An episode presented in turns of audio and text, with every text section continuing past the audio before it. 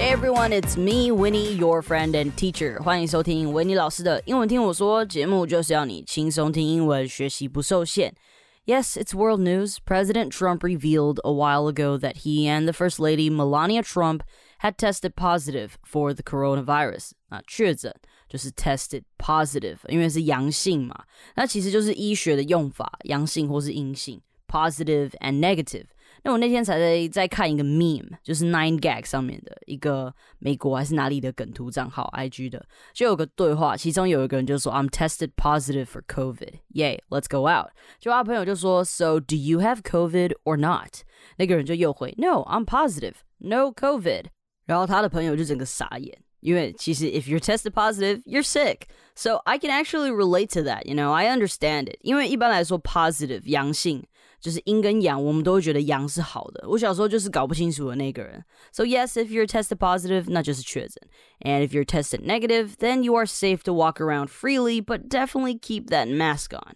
All right, so let's take a look at what he did. And he did not stay in the hospital. He walked around freely and also removed his mask in the public despite having coronavirus. Now, this is something I like to call a reckless move. Reckless 就是很鲁莽啊，莽莽撞撞的，没有在管，就是 I don't care。然后呢，他在十四天内他就自己出院了。就是一般来讲，我们不管怎么样都是要隔离十四天的嘛。然后 he likes to be brave, likes to be the strongest person.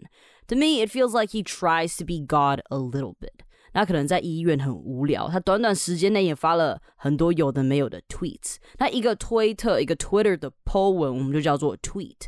呃 tweet，然后很多的很多的 tweet 就是 tweets tweets，好，所以它可以加 s。那英国首相都没有这样了，大家也一定还记得英国首相说的 crazy stuff，like how when everybody gets COVID，then we're all safe。他不是之前就说好，那就让大家都得 COVID 嘛。所以后来他也是就是知道说，OK，this is not something that you can mess around with。All right, now back to Trump。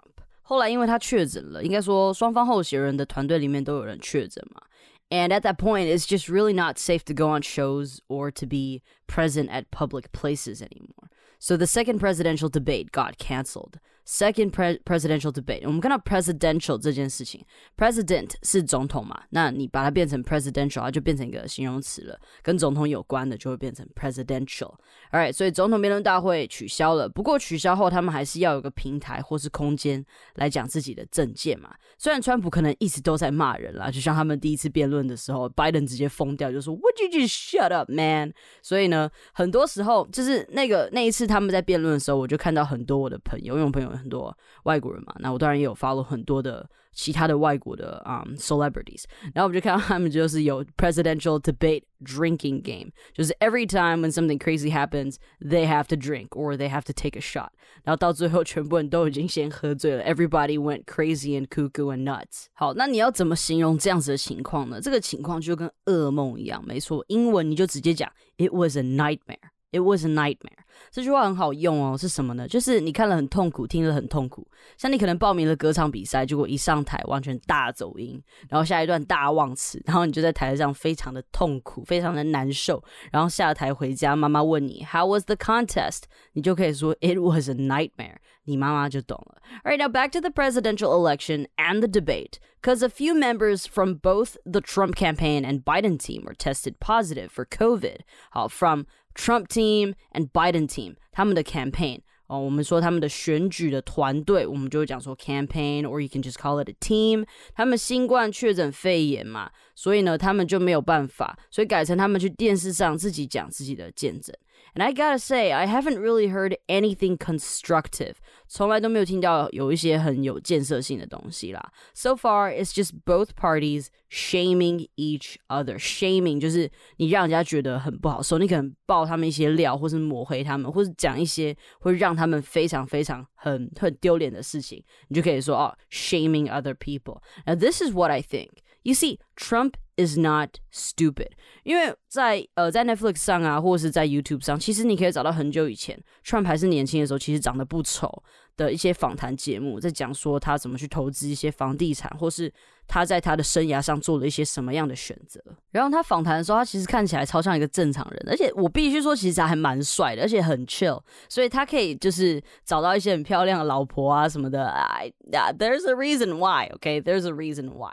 Now, Trump is not stupid. He got to where he is right now because obviously he knows how to attain power. 他知道要怎么样获取一些呃权利嘛，他知道怎么变成他现在这个样子。But he lacks simple kindness and empathy。就其实你知道他不是一个正常人，他的想法，他正常的，他他没有一个正常的思维在，他不是一个善良的人，他不在乎。Simple kindness 很简单的一些善行、一些善意的想法，它是没有这些东西的。And sometimes we see people do things that we can't understand. It, it, it isn't that they don't know what's going on, it's just they don't care and they prioritize their own benefits. 不在乎嘛，prioritize，他们会把他们自己的 their own benefits 自己的一些利益会把它摆到第一位。Now let's look at the word I used, empathy up there.